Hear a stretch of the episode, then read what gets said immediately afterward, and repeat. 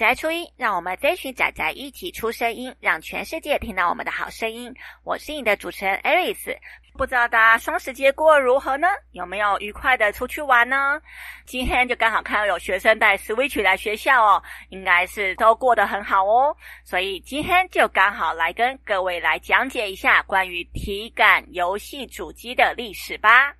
不知道各位自己的家里面有没有这种体感的游戏机呢？好，那我先来讲一下哦。其实讲到这个体感的概念哦，在以前超早超早的年代就已经有这样的概念了。例如说呢，在以前其实任天堂的时代，它已经有所谓的。那种射击枪，就是在枪里面放陀螺仪，然后可以透过呢陀螺仪去上下辨识，去做射击的动作。不过在那个年代，你买任天堂，然后还要买一支镭射枪，其实真的是非常非常的贵。而且呢，那个时代的镭射枪呢，其实是用红外线哦，相对而言，它的速度不够快，并且呢，有时候会瞄不准。因此，很快就被淘汰掉了。后来，当然比较好的，例如说，它有一些是跟大型机台去做合作，所以大型机台他们一般都会上面有一个，假如大家有玩过射击游戏哦，大型机台的射击游戏，它其实呢就是有一个有线的那个镭射枪。那这个因为它有线在上面，所以它会比较准确一点。那就是用肢体来做运动。那在那个时候呢，这其实就是体感游戏的雏形。当然，还有后来在一九九八年那时候，从日本红红红到台湾来的。跳舞机、哦，那个也算是体感游戏哦。那大部分那时候还是用踩的哦，就是用踩的，然后跳跳那个上下左右。哇，在那那个年代简直是轰动全 全台湾哦。每次在跳的嘛，后面都会有非常多的伴舞，跟旁边有非常多的观众，也因此满足了去玩这些游戏人内心的虚荣感。因此呢，很多那时候如果你到电玩间去，很多都是在那边玩跳舞机，然后后面就围。观一大群人啊，甚至还有伴舞啊，在后面一起练习啦之类的，哇，真的是非常非常的轰动哦。不过后来就开始慢慢做变化了，例如说呢，诶，我只用脚踩可以吗？后来也有发明另外一种是挥手类型的跳舞机。挥手类型的跳舞机呢，它的概念是我在这个我踩的范围的边缘，我手挥得到的地方有大概六根以上的柱子哦。那那六根柱子呢，我的它那个柱子的上下，呃，是红外线感应的啊。那个柱子呢，是你看不到的啦，它是有点像红外线感应的。然后它其实是从上到下有一道。感应器，你的手挥过去的时候，它就会感应到你的手有做，就是被有有光线有被遮蔽，所以它知道你有没有挥过去。透过这样子，你就可以做手上就是肢体的手部的跳舞的动作。哦，所以那时候呢，跳舞机无论是脚的或是手的，都是非常非常的有名。那当然，后来的触碰面板出来了以后，现在也有手部的跳舞机，但是是用滑过去的，就像触碰荧幕那样，是用滑过去的。啊，那我们这边就不多说，只是跟各位讲说，真的，连大型游戏机台其实都有一个历史的发展出来的。好，那我刚刚讲到的这个大型机台呢，它其实就是体感游戏的雏形啊，让这一些游戏主机发现说，哇，糟糕，你再跟不上时代的话。真的要被淘汰了，所以其实，在二零零四年的时候呢，任天堂它在主机市场就发现它已经有点跟不上时代了。在那个时候，它被微软跟索尼啊，叫 Sony 啊，双面围剿。它自身的 那时候，它出的呃，我没记错的话，应该是 NGC 主机，销量非常非常的差。然后那时候，它陆陆陆续续出了很多主机出来，但是呢，效果都不好。因此，他开始想说，我要做一些改革。那他去大型游戏机台的时候，发现，诶，大家都在玩这种体感类型的游戏。因此呢，在二零零六年的时候，他决定发布出所谓的跨时代产品啊，就是 W I I 啊，Wi。如果大家有知道的话，它是一台白色的，有点像电视遥控器哦，上面呢是十字跟圆圈圈。好，然后它的那个玩法呢，基本上就是你要把。呃，以前的话我们都是直接按按键嘛，但是它不是直接按按键，它可以就是你可以用手去挥刀啦，可以去砍东西啦之类的。哦，那时候还蛮有名的，就是什么西瓜忍者啊，类似那样的东西哦。那这个呢，其实在那时候一出来的时候，哇，有非常多的就惊为天人哦。大家想，哇，怎么会有这种跨时代产品？然后它主要呢是做一些，嗯，例如说你可以在上面跳舞啦，拿着两只手，然后可以那边摇，就是。它会去侦测，有点像刚刚讲到的那种挥手的游戏哦，就是挥手的跳舞游戏。只是呢，我们在外面玩的这种挥手的跳舞机游戏，它是机台上下有感应器嘛。那我们这个没有办法在家里安装这种感应器怎么办呢？所以呢，它是透过把手，就是你两只手拿着这个把手，里面有陀螺仪，你可以呢用推动它的方式，让主机去侦测它说，哦，它目前是在哪一个位置，然后去知道你的手有没有去做挥动的动作。所以在那时候，诶，大家都觉得这是一个非常有趣的新形态游戏啊。不过呢，当然。大家发现了 Wii 的一个成功以后呢，索尼跟微软也不敢落后，开始分别推出了它的体感产品。例如说呢，Sony 它就是推出 PS Movie，那微软呢就是推出 Kinect 哦，所以它开始进入了一个空前繁荣的体感时代。那刚刚讲到的 Wii 呢，就是在这个竞争之中，发现 Wii 它的游戏软体太少。没错，你有硬体，但是没有软体。那大家买你的硬体以后，发现我可以玩的游戏太少啦，因此呢，在那时候他就被这两个。大鳄所围剿哦，哦，那我们 来看一下，在二零一零呃二零一零九月，对，我没记错的话哦，二零一零九月的时候呢，Sony 呢，他也开始发布了他的 PS Movie，它的概念有点像是跟 P 呃 PS 三对 PlayStation 三的 USB 摄影机结合，透过这个摄影机呢，它会去。呃，辨识玩家上下左右的动作哦，并且会感应手腕的角度在变化，因此呢，它有一些比较纤细的动作，例如说，呃，运动般的快速的那种挥网啊，或者呢是画画般的动作，都可以在 PS Movie 上面的呈现哦。那它的游戏的设，呃，游戏的主机是长的一个。圆圈圈前面会发亮的 LED 灯，然后下面是一根把手哦，黑色的把把手，然后你要还要配备呢这个 PlayStation 的 PlayStation 三的 USB 摄影机，所以它是摄影机再加上把手哦，两个一套去让它去侦测的动作啊，它这个就是有一个发亮角，大家现在有看那个。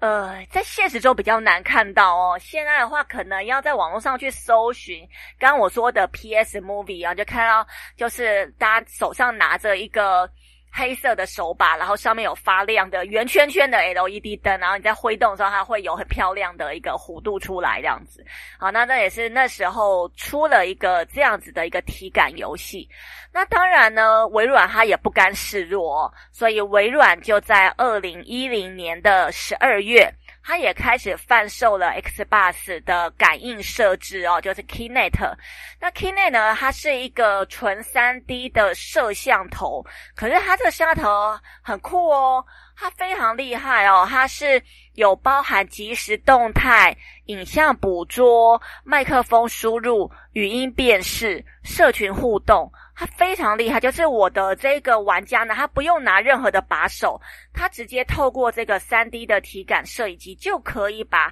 所有的这些功能啊，我只要就像我们现在是面对着，呃，假如你现在有 Webcam 或者大家现在在做线线上视讯的时候，你只要有 Webcam，一般都会含有麦克风在里面，你对着 Webcam 讲话，它就会帮你直接收录进去了。那这个 Keynote 呢，它也是类似这个样子哦，但是它其他的功能更厉害，它有语音辨识，或是有影像辨识，或是即时捕捉。所以其实后来很多人呢买了 Keynote 以后，它其实不是拿来玩游戏哦，它是干嘛呢？它是拿来做。动作捕捉，没错，大家没听错，就是以前早期我们要买所谓的 motion capture，一个非常贵的一个设备。motion capture 呢，就是大家看电影里面，就是演员会在身上穿一套黑色的衣服，然后在身上贴很多点。那这个点的话呢，它就是会透过特殊的摄影机，把这些点的位置捉取下来，就可以套用在 3D 的模型上面，做成所谓的动态。所以以前这个 motion capture 非常非常贵，例如说呢，呃啊，应该讲说，你买这个。设备就已经很贵了，因为它以前其实有所谓的红外线是跟呃你的那个反反光线式啊，就有不一样的。然后再来的话呢，你要租那个场域哦，因为 motion capture 呢，你的它的那个呃就是摄影棚。你不能小于多高的高度哦，如果你的高度太小的话，它的摄影机会错乱，所以呢就要去租。我记得我们那时候去租了一个是三公尺高的一个摄影棚哦，然后在里面专门做 motion capture。所以你会发现呢，以前要做这个动作捕捉非常非常的贵，你的成本上就很贵。但是呢，Keynote 出来以后造成一个很很大的轰动哦，反而在玩家里面没有轰动，是 在我们这些科技制作者身上发生一个轰动。那诶，用这个就可以直接取代掉我们 Motion Capture 里面的这些这个最旧期的 Motion Capture 的设备啊、哦，我不用买那么贵的，我就买几台 Keynote，大不了我买个三台，然后做不同角度的去截取，就可以做出这个。视讯，呃，应该说动作捕捉的效果了。好，那当然还是有一些限制啦，因为它是用摄影机的嘛，所以如果你有一些，例如说两只手交叉重叠的，摄影机那边拍到只有拍到一只手，另外一只手被盖住的，诶，这个地方可能它就会有一些错乱。但是呢，通常会有这样动作比较少一点点，所以我们就会事后再用手调再去调一下，就相对而言它的成本降得非常低。那可能在一些小工作室，或者是我们可能只是要做一些小动画，并不需要做那种电影级的特效的时候，我们就可以用这个来取代。所以那时候呢，Keynet 创造过世界上销售速度最快的。设备记录哦，在十年末上市的，大概就在二零一零年哦，上市的大概六十天内狂销八百万台哇，八百万台诶，大家有没有看看到八百万台也等于两个月卖了八百万啊！哦，那 Keynote 呢，在那个时候真的有非常非常多的游戏哦。例如说呢，那时候他为了让大家运动，他就有很多什么运动会啦，或者是有一些像什么急流泛舟啦，你会站在，嗯，应该说本来是坐，坐在这个木筏上面，然后往前冲。那它里面就会有一些，譬如说你前面会有障碍物，可能有树枝，你就要蹲下来，然后你的数字在下方，就要跳起来之类的，所以就 强迫你运动，你就要一直不断蹲下、跳起来、蹲下、跳起来、蹲下、跳起来，或者呢，可能是有一些跳舞的，你要跟着那个动作去做跳舞的动作，大家就觉得说，诶，我可以在家里面就可以来玩游戏做减肥哦。所以我们那时候在二零一零到。二零一一年的时候，大概体感游戏呢，就是发展到了一个高潮。但是呢，当然，所有的高潮到最后都会变成是掉下来啊，就是说一定都会有衰、有有有败这样子。因此呢，我们等一下让大家休息一下，听个音乐，我们再来讲解到底它为什么会衰败下来呢？那等一下大家再回来喽。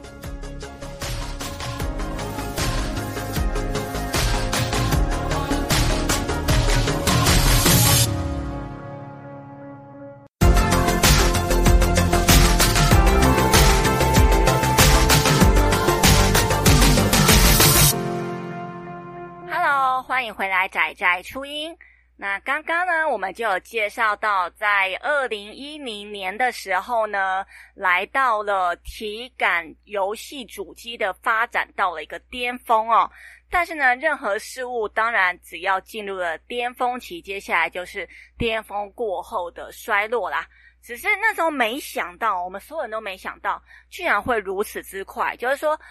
刚刚才讲到的。在二零一零年的时候啊，十一月它才上市六十天就狂销八百万台，但是呢，才短短的两年，二零二一年任天堂在推出 Wii 的后面哦，就是 Wii 的后继主机叫做 WiiU，就是 Wii U 的时候啊，他在那时候呢发现呃。它除了拥有全新的触摸手柄之外，其实它其实跟 Wii 差不多，然后也可以兼容 Wii 的游戏。但是呢，因为其实已经没有什么改版了，因此会落得怎样一个结果，当当然大家都知道。然后呢，呃，二零一三年的时候。哦，微微那个微软对微软，它出了新一代的主机叫 Xbox One，它那时候本来同步捆绑了 Kinect 二点零，然后售价呢是比较高的，高 PS Four 大概高出一百美元左右，就发现好像有点卖不太动。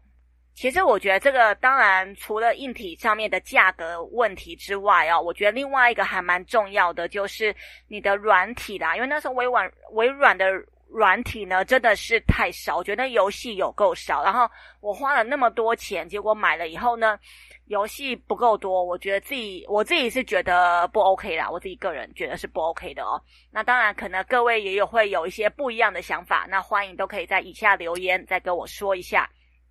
或者是可能有高阶玩家，也也许比我还厉害的啊、或者是你们可能已经有找到不一样的游戏之类的，因为可能我自己的。呃，资讯来源太少，所以找到的比较少一点。所以我那时候觉得，哦，微软，嗯，相比而言，宁愿去买 PS4 之类的哦。啊，那那时候呢，在七个月之后，就在微软它上市了七个月之后呢，它就立即开始说，哎，它不再捆绑 销售 Kinect 哦，而且呢，它的价格就同步下调了一百美元，就跟 PS 四持平这样子。但是。呃，有有销有变多啦，就是它那一个月呢，就随后一个月，它销量是比之前多一个月，呃，不一个，抱歉，讲多一倍啊，就是随后一个月的销量呢，比上个月多一倍，但是呢，嗯。后续的改版就是他已经想不出什么 idea 了，然后甚至还取消了 Keynet 设备的接口哦，造成你要在新型机上面使用 Keynet，必须要买专用的转接线。哎，那这个对于消费者也就觉得非常麻烦啊！我玩你的游戏还要这边买一堆线，然后还要在每次要玩的时候还要用一大堆东西再把它接来接去的。那对于消费者也就觉得非常的啰嗦，非常的麻烦。那当然呢，体感游戏的剧情急转直下哦，除了跟刚刚讲到的那些硬体设备、软体设备没有跟上的问题之外呢，其实另外还有一个原因，就是因为有一个叫 VR 的东西哦，VR 的东西开始出现了。相比于我只有在手上挥，然后荧幕上有东西在动，就是呃挥手感应哦，就像我们在看，那叫大开眼界，它有汤姆·克鲁斯在。触碰呀，不是触碰，就是在那个浮空的荧幕上面，它是用手直接挥挥挥挥挥，然后就可以图片碰来碰去，碰来碰去这样。虽然很炫，但是呢，相比于 VR 的感觉，如果你是一整个进入到 VR 的世界的话，其实根本是小巫见大巫哦。因此呢，在那个时候，因为 VR 游戏的出现，而造成了这些只有手把的效果不够炫哦，而慢慢的没落下来。那当然呢，一直到现在为止，VR 的技术还不是很完善哦，而且也因此限制了 VR 游戏的发展。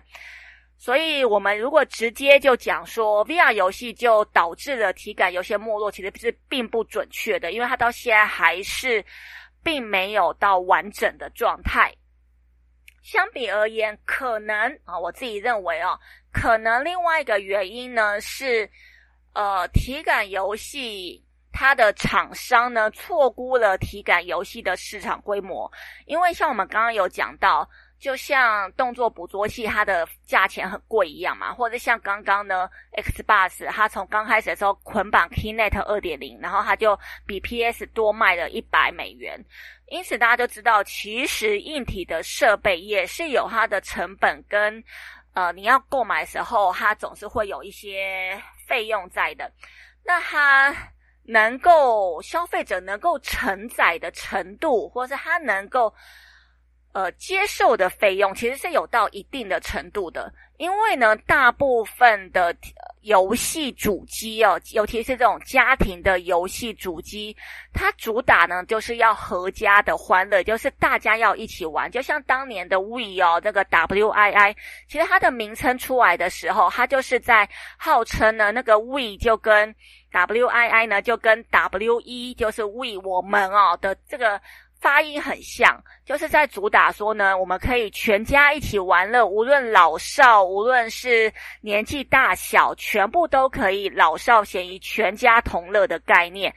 然后它命名称中的那个 II 呢，不仅象征的它的那时候它的把手从横的变直的嘛，就是它的独特的设计，也代表呢人类就是人们聚在一起，就是大家可以想象那个 I 就是两个。胖胖的 I 就很像两个人人头的图案哦，两个那个人类的图案聚在一起的感觉哦。所以其实大部分大家如果是买这个游戏家庭游戏主机的话，都是呢想要全家一起玩呢、所以当呃你的价钱如果在那种大部分人还可以接受的程度，诶，例如说呃可能。一万左右，但是呢，或是少于一万，当然最好啊啊，譬如说几千块，但是呢，可以全家一起玩，例如说四个人一起玩，诶，那 share 下来，我就觉得还算便宜啊。但是呢，如果这个这个设备，我光是每一次我要玩的时候，我就要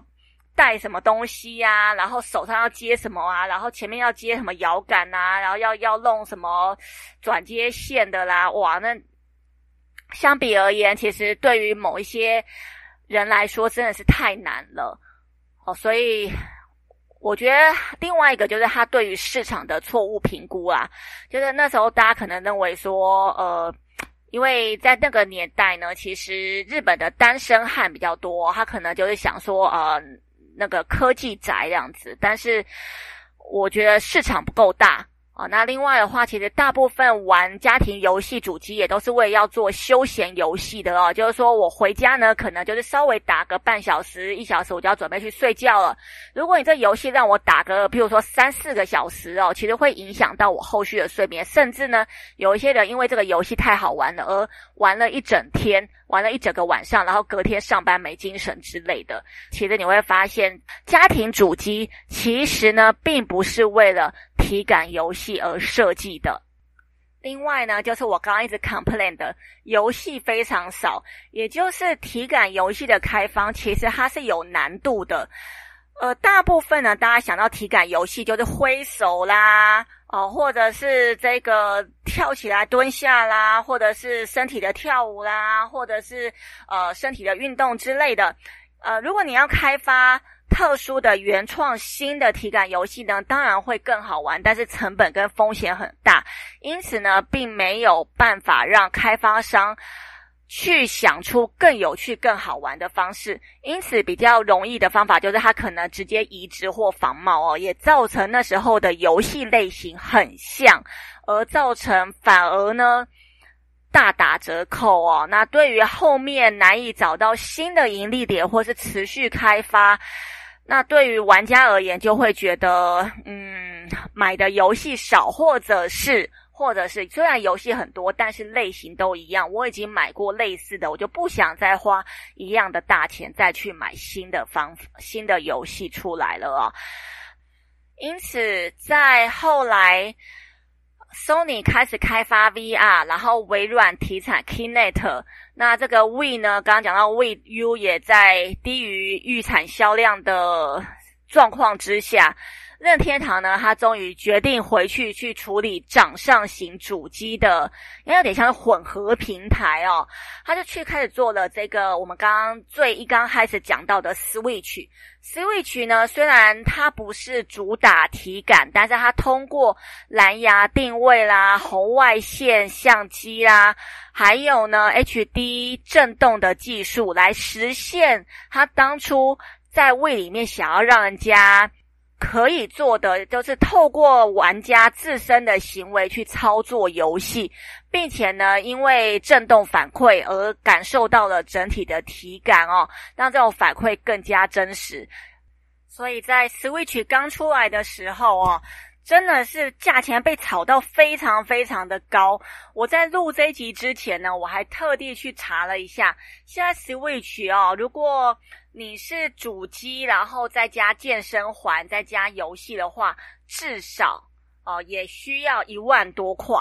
很夸张哎，想说都已经这么久了，可是我再去查一下当年的那个通讯记录哦，才发现，诶，原来在以前那个环呢，那个环现在可能新的是一千七啦左右的，在以前最早的时候呢，那个健身环哦就被炒到四千块，诶，一一个环就四千块，没有主机，啊啊你是怎样？你是拿环来干嘛这样子哦？啊，实在是搞不懂哦。但是那时候真的是被炒到非常非常贵。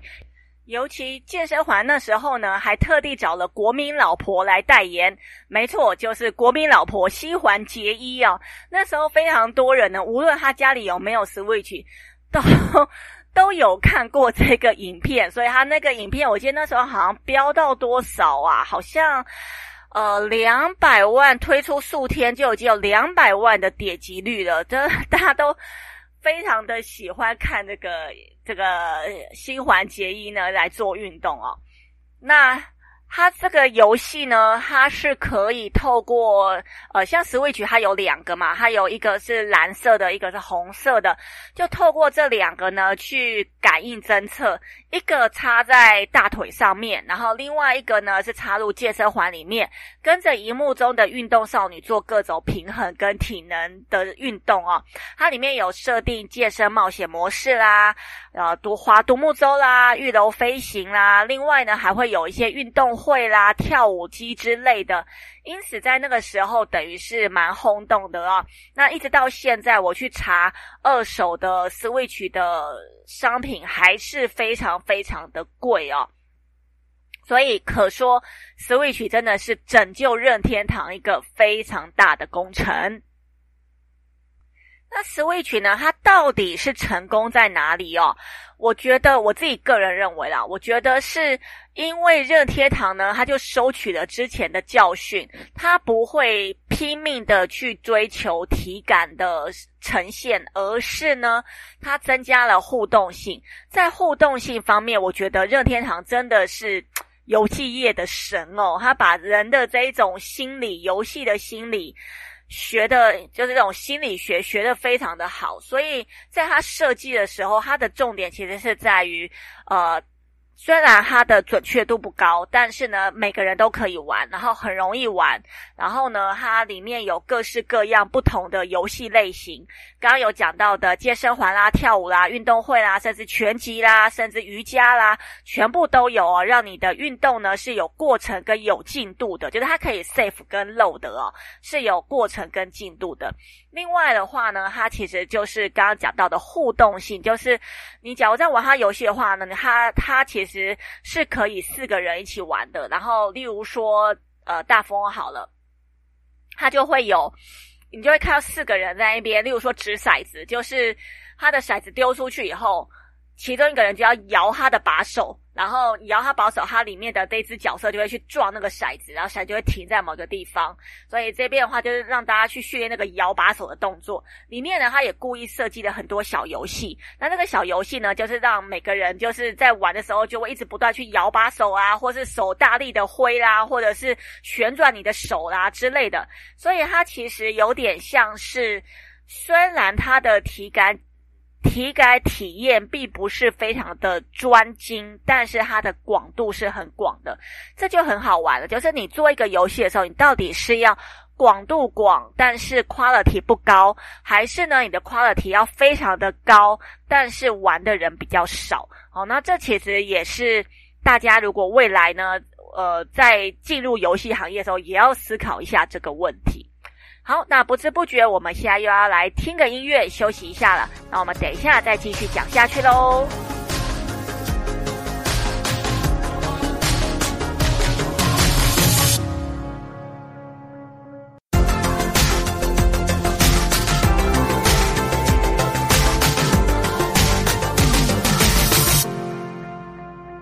大家好，欢迎再一次回来仔仔初音。那我们刚刚呢，跟各位讲到了，算是体感是主机的一个盛衰哦。然后呢，还有后来 Switch 的崛起。我觉得 Switch 真的是蛮厉害的跨时代游戏。我觉得，假如以主机的设计来说，任天堂真的是超厉害的。无论是当年的。3DNS 或是现在的 Switch，真的都是独领潮流哦。我觉得它在心理学的游戏心理学的设计上，真的是达到了一个极致哦。那当然呢。呃，刚刚讲完了这些体感主机，因为现在体体感主机目前大概就是刚刚讲的那一些哦。那其他的话比较没有那么红，当然也有一些什么眼球设置啊，甚至人家会讲说，诶，那呃我的智慧型 Google 眼镜算不算啊之类的哦。但是目前都还在发展当中哦。那我自己想讲的是关于 VR 的部分哦。VR 的部分的话，当然现在有非常多，无论是像红会广场的 VR Zone，或是中校新生的 HTC VR Vineland，甚至呢，现在大鲁阁里面也有非常多 VR 的射击游戏哦。那这些呢，其实就开始慢慢的暗示 VR 游戏的崛起。但是啊，但是，呃，刚刚当然这个。大鲁阁里面的 VR 设计游设计游戏呢，其实之前我在访问 David 的时候也有介绍到，诶，它的价格是一般人可以接受的，哦，是可以玩的这个，呃，就常常玩的这个价格。那除此之外，如果大家只是偶尔想要玩一次的话呢，那我自己呢是非常推荐忠孝新生那边的这个游戏哦。虽然 VR Zone 里面它的游戏是 IP 比较炫。但是我自己在玩的感觉啦，自己在玩感觉真的是，嗯，有一些虽然这个 IP 很炫，但是事实上你玩起来的体感还蛮容易让人晕眩的。所以那时候呢，我很贪心，我玩了六场。一般而言，会推荐你玩三场，就套票是三场哦。啊，我自己那时候很贪心，玩了六场，然后呢就不然就吐出来，就真的现场吐出来哦，超尴尬的这样。那玩的时间也不是很长，所以我觉得有点贵啦。就相比而言，CP 值没那么的高。自己的话呢，如果大家要只是偶尔玩，不是像刚刚讲到的大鲁格那样子，是我常常去玩射击游戏的话，或是其实你不会玩射击游戏的话，只是想要体验看 VR 游戏而已的话呢，我推荐的就是忠孝新生的 VR Vineland 哦。那我这边的话呢，里面有非常多类型的游戏，有一些呢可能十分钟就两百五十块啊。我自己推荐的是它的秘境脱逃系列，我真的是觉得秘境脱秘那个秘境脱逃系列非常非常的划算。它是两个人九九九，也就是呃一人大概五百块啊。大家想说哈五百块那么贵，可是刚刚是十分钟两百五哦，它的这个五百是四十五分钟哦，哦有没有？诶，听起来就觉得划算了吧？有没有？而且呢，它的游戏都很好玩。也就是说呢，这些游戏它其实当初设计的时候，就像那个 PS 的战神一样的概念哦，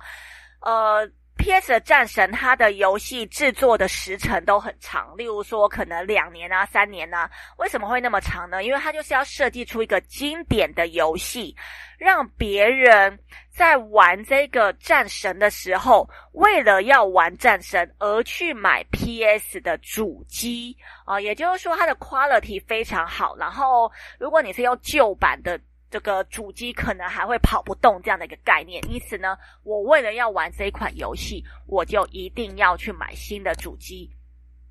所以它的游戏几乎都是跟 Sony 的主机捆绑在一起的。它的重点就是要做一个经典的游戏。那这间这些秘境脱逃的游戏呢，也是一样的概念。这些秘境脱逃的游戏，它的 quality 非常好。然后呢，四十五分钟，它里面的体感也做得很有趣。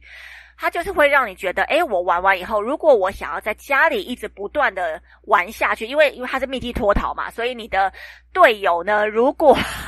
如果跟我一样是猪队友的话，可能一次玩不过，你还要玩两次或是玩三次才会过关呢、哦。那有一些人就会觉得说啊，好贵哦，那我要在家里自己玩。那这时候他就会推荐你说，你可以买那个 VR 眼镜回家自己玩呢、哦。好，那所以它这个其实是一个为了推广硬体设备而去做的一个高档的 VR 游戏。那它游戏呢，例如说我有玩过像《失落的金字塔》啦，或者是呃《波斯王子十之刃》呐，或者是害呃那个什么《刺客教条》啊。那我觉得。这些游戏都非常好玩，然后也是很有名的 IP 哦。那里面的话，失落的金字塔呢，它其实是刚开始你在第。就是地下开始解，你玩完解完一个关卡，一个大关卡，它就会往上升一层。所以它其实越升到越高的时候，其实你往下看是觉得非常恐怖的，觉得它写实到你往下看都是觉得很恐怖的，然后都不敢看这样子哦。那我觉得这个设计上非常有趣，而且它里面还有搭配一些，例如说射箭哦。大家一般呢可能。想说 VR 就是只有什么用手把去挥啦，或者呢可能是用刀砍呐、啊。它除了刀砍跟手去挥之外呢，他还可以做射箭的动作，就是你两只手同时要做拉弓的动作，然后去射出去。那那时候 如果你也是跟我一样遇到这种猪队友的话呢，就会有这种呃，例如说像我怎么射都射不中，或者另外一个射得动，但是但他不知道要射哪里，好像类似会有这种猪队友的话，就会玩得很辛苦。那另外它还有往上攀爬的动作，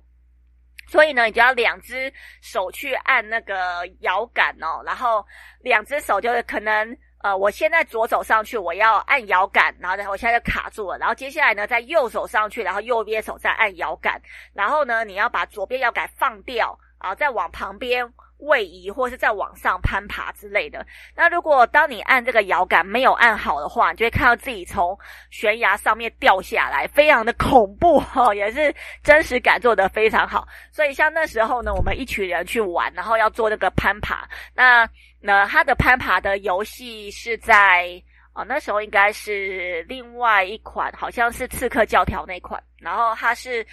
比较进阶一点点、哦，然后。他就是呢，有一个伙伴，他在比较远的地方去看着你等一下要攀爬的路径，由另外一位伙伴呢去爬。哦，就是 A 伙伴去看路径，B 伙伴去攀爬，C 伙伴去调动旁边的机关。因此呢，如果 你们之间的搭配没有很好的话，就会看到 B 伙伴爬爬爬爬到一半，然后那个机关没有发动啊，他就抓不到下一个，然后就掉下来，或是那个机关突然旁边的陷阱机关发动了，他就被。划过去的刀片割成两半哦，然后就掉下来这样子。那我记得刚开始我是那个去攀爬的人，然后大概掉下来三四次以后，就说好可怕，我不要爬了，然后换人换人爬，因为真的你就会感受自己是从上面掉下来的那个感觉，那个失重感是非常强烈的，就是你眼前是看到悬崖从你面前滑下去的，啊，非常的恐怖哦。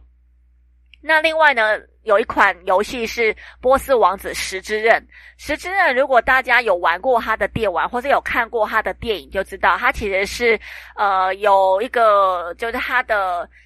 这个刀上面呢有一个特殊的沙子。那这个沙子呢，你可以让时间前进或者后退，哦、去做那个回回圈的效果。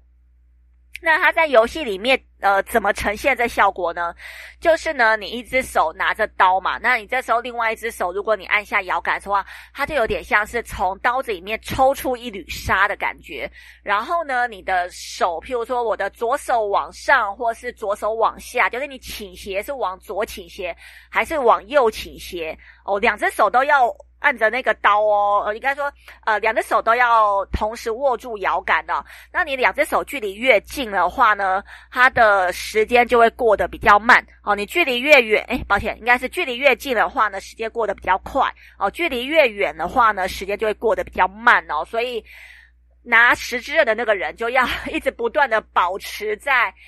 一定的两只手的间距要保持在一定的间距，这样子才能够保持我的时间的快跟慢，就是流逝的时间快跟慢。那我怎么知道我要流逝还是我要快转呢？它就是透过两只手那个间距固定了以后啊，我是往左倾斜，例如说左手在上面，还是呢往右倾斜，我的右手在上面，左手在下面哦。它是透过像这样子往那个左边倾斜或是右边倾斜，而造成呢时间的前进后退。那当然也是一样，如果你们的默契不好的话，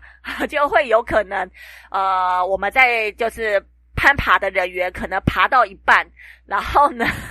这个拿十支刃的人，他觉得哦手好酸哦，然后动一下或者不小心呢，间距 就是跑掉了，然后我们本来在攀爬的突然瞬间掉下来，或者是可能瞬间那个时间流逝了，所以我们就突然变呃倒回或者是往前这样子啊。那这个也是在玩游戏的时候还蛮有趣的一个一个状况。因此呢，其实连 VR 里面。都开始讲求小组合作，而不是一个人单打，而是小组合作合作。所以这是我觉得在秘境脱逃系列里面非常好玩的部分。那当然，它还有很多其他的，例如说有些越狱逃生啊、车诺比事件啊，或者呢是什么拆解核弹危机啊、消失的圣诞礼物啊，或者是最新的赛博。赛博朋克啊，不是，是那个 赛博叛客哦，哦，就会有一些这样子的故事。那大家有兴趣的话，我个人真的是非常推荐大家去玩哦，因为这会有一个不一样的体验。呃，大部分我们玩的 VR 都是以个人为主，或是单人为主。无论是你在大鲁阁玩，或者是你自己在家里面玩 PS Four、哎 PS Five 啊，都是一样的概念。但是呢，假如你是去 VR Valley 的话是可以大家一起玩的，我觉得这种感觉就会差很多，因此我个人自己非常推荐。那另外在 VR Valley 里面呢，如果你的预算没那么高，说诶我没有办法玩到呃这么就是这种四十五分钟，或是我不会解谜啊，我不敢去玩这样的游戏的话呢，啊我自己呢非常推荐一款叫做《妖鬼迷藏》这一款，我觉得它的设计上非常的有趣。也就是说，你进去以后呢，它是一个房间啊、一个房间大小大概可能八平十平左右吧。然后呢，它就会让你戴着眼镜，就感觉很像在一个日式的房间里面做探索。那当然呢，不可能就是。他他的房间就算是有十平，也不可能让你无限制的去探索嘛。但是他透过游戏里面的设置，也就是 VR 里面的设置，其实你眼睛看到的好像你在往前走，事实上，他的就是在现实中看到你的是你在房子里面一直不断的转圈圈。也就是他透过呢，当你进入房间以后，诶，我感觉了到这个空间嘛，然后接下来走出去以后呢，走出这房间之后，他可能。透过你，让你往左转或者往右转，然后再绕一圈，再回到下一个房间。但是你在游戏中看不出来哦，你不知道自己其实是做了一个回圈的动作，所以它其实是有点像我们在走那种呃回圈的楼梯的概念。你就会不自觉的呢，你在游戏里面你会看到你自己是走进一格一格的房间。事实上呢，你在现实生活中，你是在这个大概十平左右的房间，在里面转圈圈哦，一直不断的转圈圈。